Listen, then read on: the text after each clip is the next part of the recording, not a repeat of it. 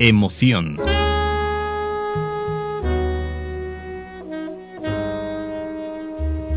Improvisación.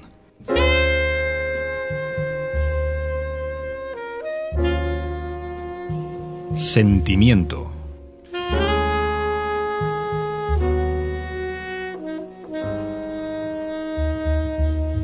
Pasión.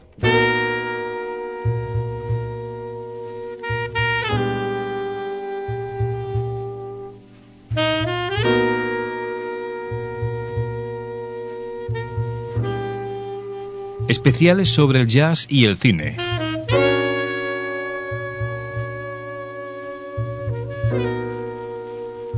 Con David Líndez y Javier Pérez Vico, aquí, en Más que Cine.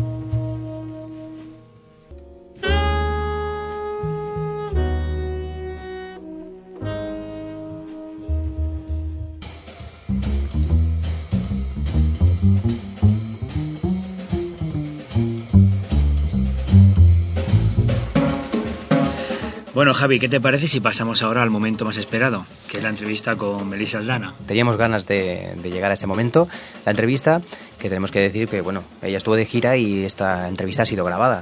No, no es en directo, pero esto, esto ha sido grabado, lógicamente, porque aprovechamos la gira por España para poder hacer las gestiones que hiciste tú. Y bueno, ¿qué vamos a hacer ahora? Bueno, pero antes sí, bueno, podemos pasar a, a, bueno, a poner un, el primer tema suyo del, del primer disco suyo, que es el que da el nombre al mismo, y bueno, llamado Free Fall. Pues vamos a escuchar el tema de Free Fall, un tema muy bonito también, y es el primer eh, tema de la, de la, del primer disco de Melissa Aldana, Free Fall.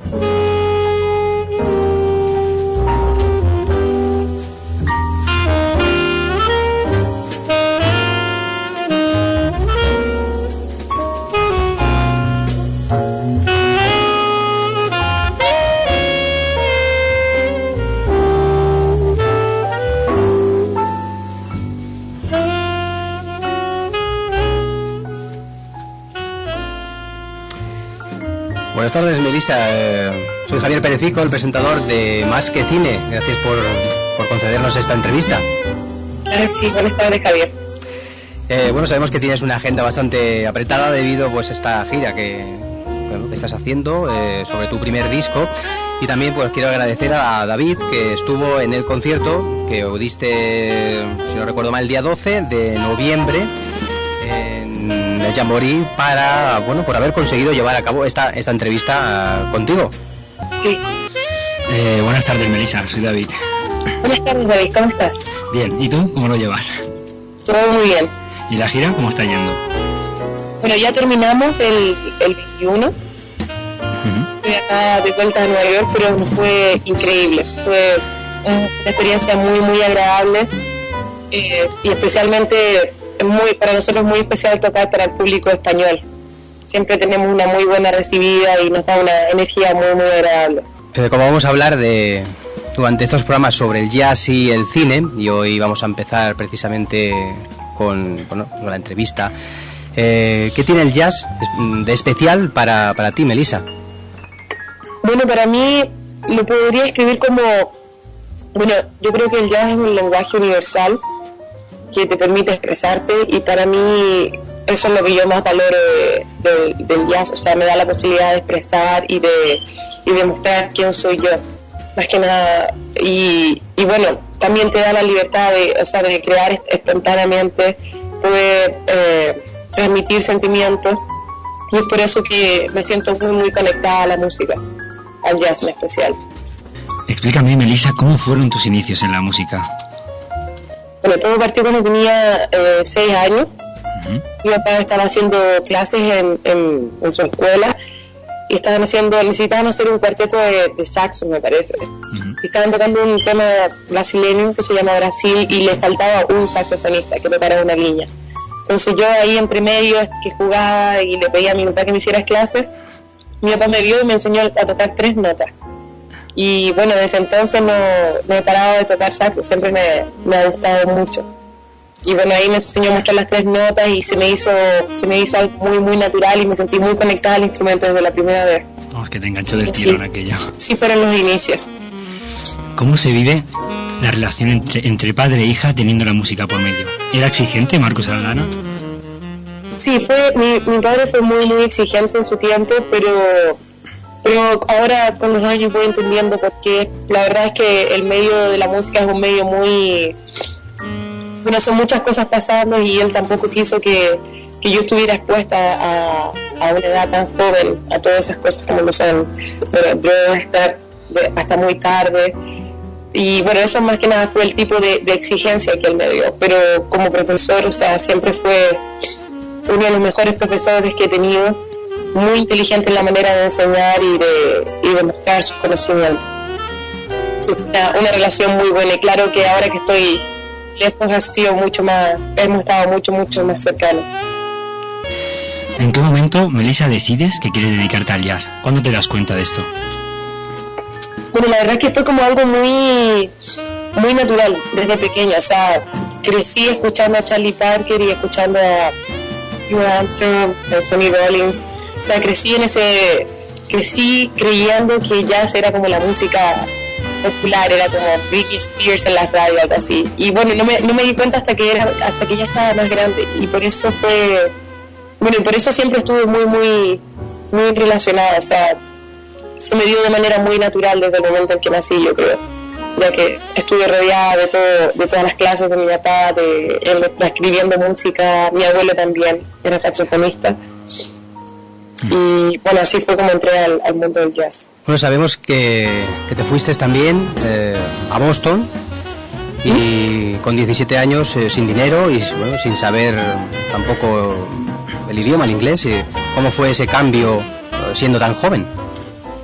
Bueno, tenía 18, había cumplido recién los 18 y no, fue, fue, algo muy positivo, fue muy duro el primer semestre porque, bueno, la escuela me dio la beca presidencial, que es la, me gané la primera beca presidencial en Sudamérica, lo cual me cubrió todo lo que era eh, casa, comida, los estudios. Entonces, por esa parte no tuve que preocuparme, pero el solo hecho de no hablar inglés fue algo que definitivamente me perjudicó un poco. O sea, no fue difícil conectarme con la gente, hablar con gente Y ese fue como el cambio más, más drástico, yo creo. O sea, de hablar español toda mi vida, tenía que ir a clase, escribir en inglés, comunicarme en inglés.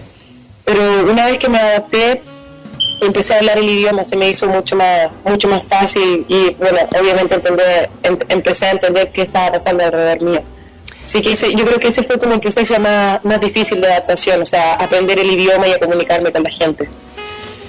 ¿Tuviste eh, en aquella época dudas o no sé, algún, algún bajón eh, una vez adaptada allí a Boston que, que, te haya llevado a pensar o la idea de renunciar a, sus, bueno, a los estudios allí y volverte?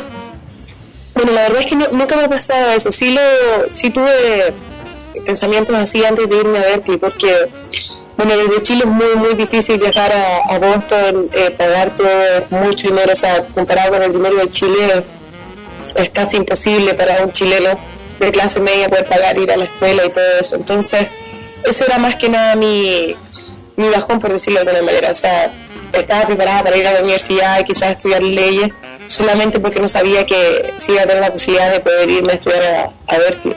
Pero una vez que llegué allá, o sea, todos los obstáculos se superan y, estaba muy, muy contenta de poder realizar finalmente mi sueño y estar acá en Estados Unidos. Eso es fuerza.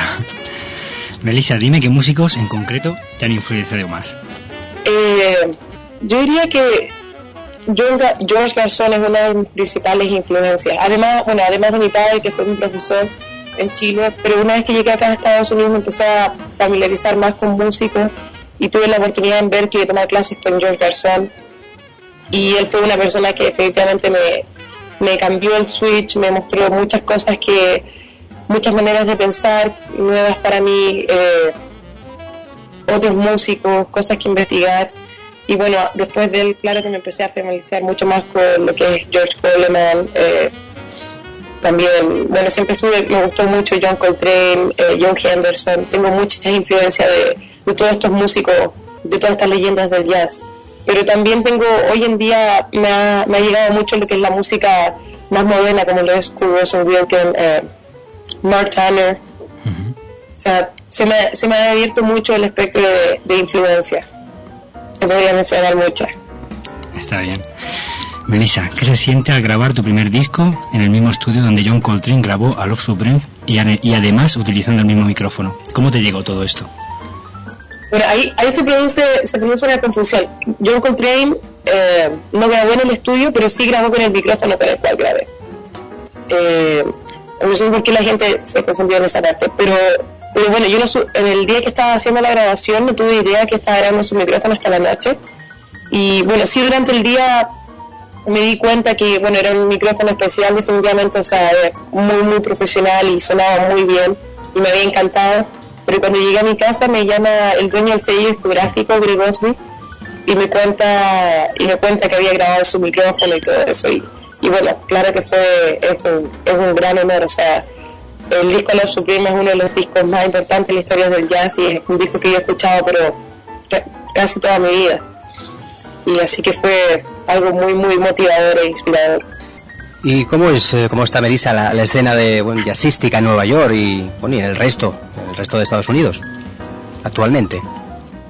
Eh, bueno, yo diría que Nueva York definitivamente es la cuna del, del jazz. O sea, Europa tiene muy, o sea, Europa tiene un mercado ya muy muy grande, pero la manera en que se vive acá en Estados, o sea, especialmente en Nueva York, es muy, yo creo que es algo muy especial e importante para cada etapa de, un músico. Por lo menos, o sea, para mí ha sido algo muy importante, solamente por el hecho de que hay jam sessions todas las noches, estás mucho más abierto a comunicarte con gente importante. Por ejemplo, he tenido la oportunidad de tomar clases con George Coleman, quien vive a 15 minutos de mi casa. O sea, es algo que no se, no se da en otras partes del mundo. y, y por eso yo creo que la escena en Nueva York es algo tan, tan importante y potente. O sea, puedes ver conciertos las siete días de la semana. Hay mucho, mucho movimiento de jazz, muchos, muchos músicos. Y por lo en mi experiencia personal ha sido algo muy positivo estar rodeado de, de músicos jóvenes, de músicos mayores y rodearme de toda esta experiencia que necesito como, como músico joven, necesito tener alrededor mía. Por lo tanto, en, Europa y en España es todo mucho más tranquilo, me imagino, ¿no? Más distendido, no, no llega a ese nivel, ¿no? De, que estás comentando de, Nueva York. Sí, no, a mí me gusta, a mí me gusta mucho Europa. Creo que hay el tipo de jazz, o sea, hay un tipo de jazz diferente y a mí me, especialmente me encanta. Pero hay mucho, mucho movimiento en Europa, por lo menos yo creo que mucho más que en Sudamérica. Pero Nueva York, yo creo que es, la ciudad de, del centro, centro, donde pasan cosas todo, todos los días y, viven todos los grandes. Y si tuvieras que, que, bueno, decirnos un club de neoyorquino o incluso otro europeo donde te hayas pues sentido más a gusto a la hora de tocar eh, respecto bueno pues al, público o a la acústica del, del, local del escenario eh, ¿qué, cuál elegirías?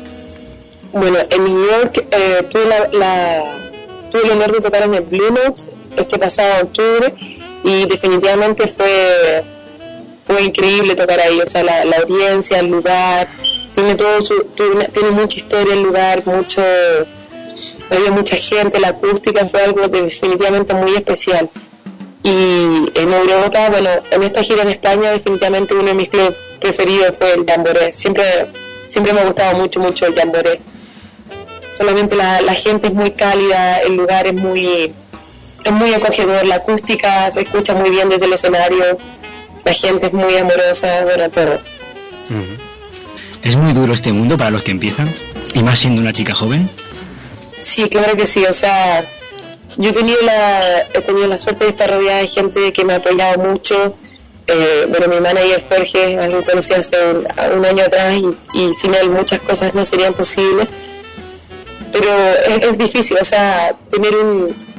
El arranque siempre es difícil y bueno, también vivir en Nueva York y todo eso es una presión de constante de estar creciendo como músico. Yo creo que eso es lo más primero lo más importante, o sea, estar, ser sólido como músico y seguir creciendo todo el rato.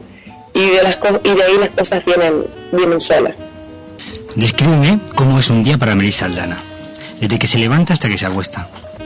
Bueno, usualmente me levanto temprano, eh, escribo los emails que tenga que escribir, me gusta quizás componer algo y bueno, durante el día generalmente estudio mucho, trato de, aprovechar el día lo máximo posible, ya que Nueva York es una ciudad muy, muy loca, hay muchas cosas pasando todos los días.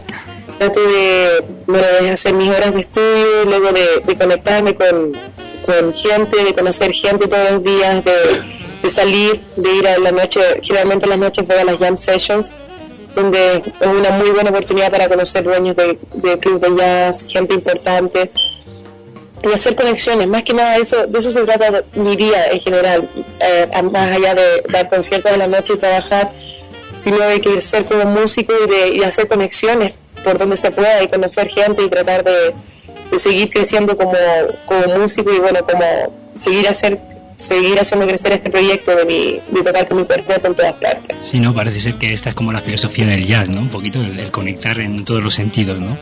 de una manera espontánea, no sé, con gente, pues con músicos, eh, no sé. Sí, es muy importante para un músico. O sea, acá en Nueva York hay tanta gente que es muy fácil eh, dejarse, dejarse quedar. O sea, si no sales y no conoces gente, hay otra más que va a venir y lo va a hacer por ti. Entonces hay que, hay que estar muy consciente de eso, de que hay que provocar movimiento todo el rato y bueno, a la misma vez crecer como músico y, y estudiar y hacer tu parte del trabajo. Con tu nuevo disco, tus giras, ¿eh? tus entrevistas, ¿a Melissa Aldana le queda tiempo para compaginar su carrera con la vida familiar? Sí, claro que sí. Para mí es algo muy, muy importante, ya que estoy acá, bueno, hace tres años que no voy a, Chile, me voy a mi familia y, bueno, estoy viviendo acá sola, viví sola en, Boston y en Nueva York. Entonces, definitivamente es algo que me, que me puede traer, o sea, mucha carga emocional en algún punto. Por eso siempre hablo con mis padres por Skype, precisamente converso con ellos todos los días. Mi papá a veces me hace clases por Skype, intercambiamos información, mi, mi madre me llama, mis hermanas también. Así que yo creo que siempre me doy, siempre me doy un tiempo al día para, para hablar con mi familia y estar conectado con ellos y dejarles, pasar, dejarles saber lo que está pasando conmigo. Qué momento, ¿no? Más bonito todo esto que está viviendo ahora. Sí, sí, la verdad es que es muy, muy... Vamos situación, ¿sabes? Un poco y... ya me gustaría a mí, ¿no? Yo que estudié con la guitarra también. Sí, bueno, es, muy... Me siento muy afortunada de estar acá, o sea, ha sido un sueño por muchos años, la verdad. Me alegro por ti, Melissa, de verdad. ¿Piensas que la música es una gran metáfora de la vida? Yo, o sea, en mi caso yo creo que sí, o sea, ha sido ha sido algo que me, que me ha conectado a mí, a mí misma y me ha, permitido conocerme a mí misma, ser quien soy, o sea, saber o sea, un poquito más de quién soy, qué es lo que quiero, eh, qué, es lo, qué es lo que me hace feliz y definitivamente la música ha sido, ha sido, o sea, ha sido todo eso para mí, o sea, ha significado significa, ha significado todo ya desde una terapia, desconectarme de lo que está pasando alrededor mío, a, crear y tratar de hacer cosas nuevas con ella. Así que yo creo que definitivamente es una metáfora la vida. Sobre todo saber que, que las personas a veces no hacemos armonía con todos, ¿no? Hay que buscar la, la escala adecuada y llevar el tiempo adecuado, ¿no? Porque como nos precipitemos, todo se va al garete. bueno, vamos a, vamos a ir terminando, ¿no? Me gustaría quedar, quedarnos contigo mucho tiempo hablando, pero, pero bueno, sabemos que tu tiempo es oro. Bueno, a mí me gustaría hacerte una pregunta. Sí. Eh, bueno, como el programa va de cine, ¿vale? No sé si te gusta el cine. Sí, a mí me encanta. Vale, bueno, no sé si tienes alguna preferencia dentro del género del cine. Bueno, la verdad es que me gusta mucho el cine, el cine español. No he estado tan familiarizada con él, pero, pero sí he visto muchas películas de Almodóvar y Amenábar. Eh, y la verdad es que me llama, me llama mucho la atención la manera en que las películas están hechas, porque siempre tienen un significado y siempre me, me quedo con el recuerdo de la película y, y siempre me deja pensando. Entonces, por lo, con lo poquito que sé de cine, yo te diría que Almodóvar y Amenábar y todas estas películas españolas me, son uno de mis cines preferidos, definitivamente. Tenéis la suerte de que allí, pues, ese tipo de películas sí que se estrenan. Sí. Que sean pocas salas, pero sí que sé que hay un circuito de salas que, que estos directores que has comentado tú, muy conocidos y famosos, eh, tienen su cabida allí en Nueva York y, bueno, pues nos alegramos también que, que sigas eh, conectado de alguna manera también a, a, otras cosas, me imagino, aparte de, de la música que imagino que te llevará mucho tiempo. Sí, no, a mí, a mí me encanta. Definitivamente son, son una de mis películas preferidas. Bueno, pues eh, por mi parte espero que lo hayas pasado bien. sabes que esta es tu casa Radio, Radio Nova y que puedes escuchar también nuestro programa de, manera online y bueno, tenemos la página que es más que cine 2.wordpress.com donde ahí pues eh, también dentro de un tiempo colgaremos todos los programas de la música, el cine, en este caso el del jazz y en esta, bueno, entrevista que hemos hecho a una de las músicos más importantes del momento, como es Melissa Aldana. Eh, un abrazo, Melissa. Muchas gracias, los dos, que estén bien. Bueno, Melissa, por mi parte también, te, bueno, te doy las gracias nuevamente por estar aquí, de verdad que sí. Y nada, y deseo que te siga yendo todo muy bien como hasta ahora. Y nada, te espero de nuevo en Barcelona.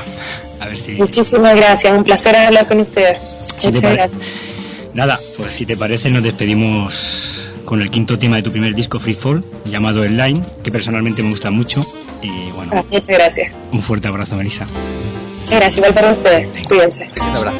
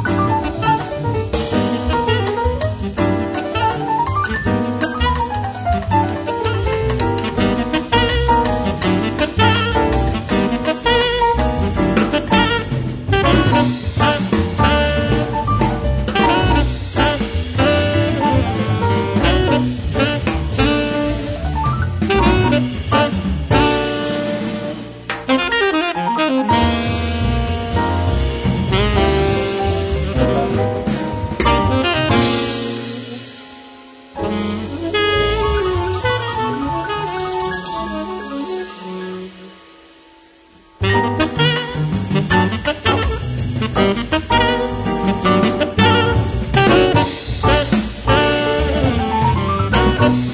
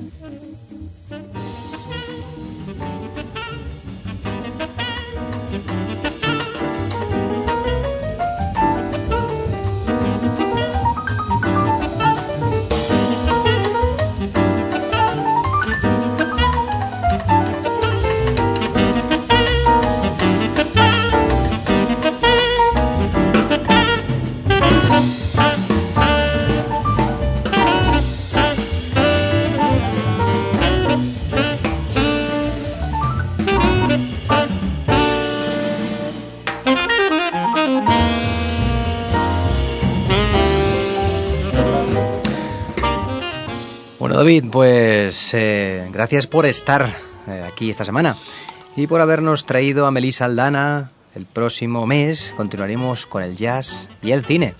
Bueno, sí, Javi. Bueno, gracias también a ti por, por invitarme y, y nada, eh, y bueno, eh, ha sido un placer y, y, sobre todo escuchar a esta joven músico que es una gran promesa con, con un futuro maravilloso por delante y nada, el próximo mes hablaremos de las diferentes décadas y de todos los avances dentro, dentro del jazz y un repaso eh, a otros clásicos de cine como fue, por ejemplo, Alrededor de, la Medianoche de Bertrand Tavernier de 1986.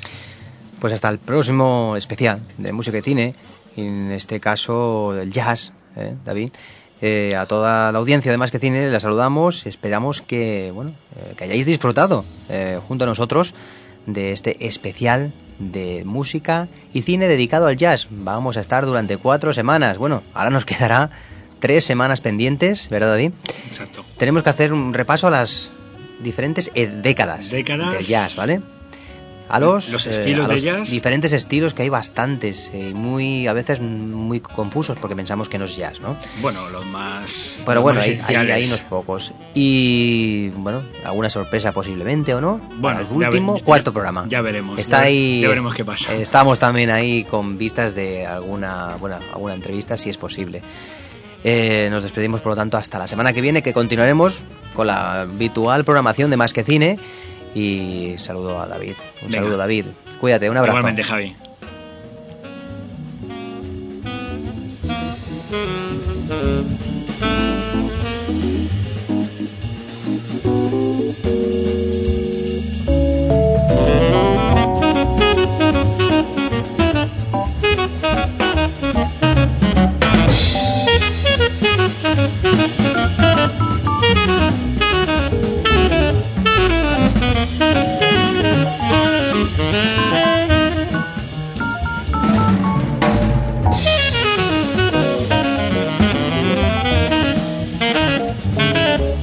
Thank you.